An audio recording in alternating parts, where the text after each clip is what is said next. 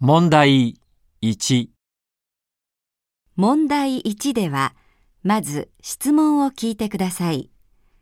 それから話を聞いて、問題用紙の1から4の中から正しい答えを一つ選んでください。例、男の人と女の人が話しています。女の人はこれからどうしますか？さあ、これで終わり。引っ越し、早く片付いてよかったね。うん。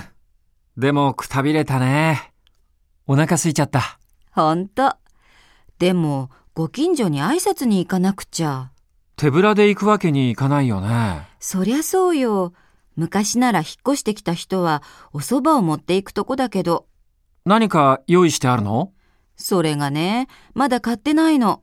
ちょっと買い物に行ってくる。明日じゃダメ？ダメダメ。こういうことは早く済ませなくちゃ。女の人はこれからどうしますか？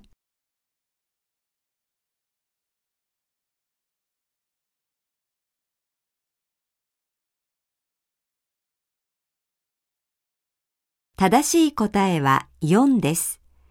では、始めます。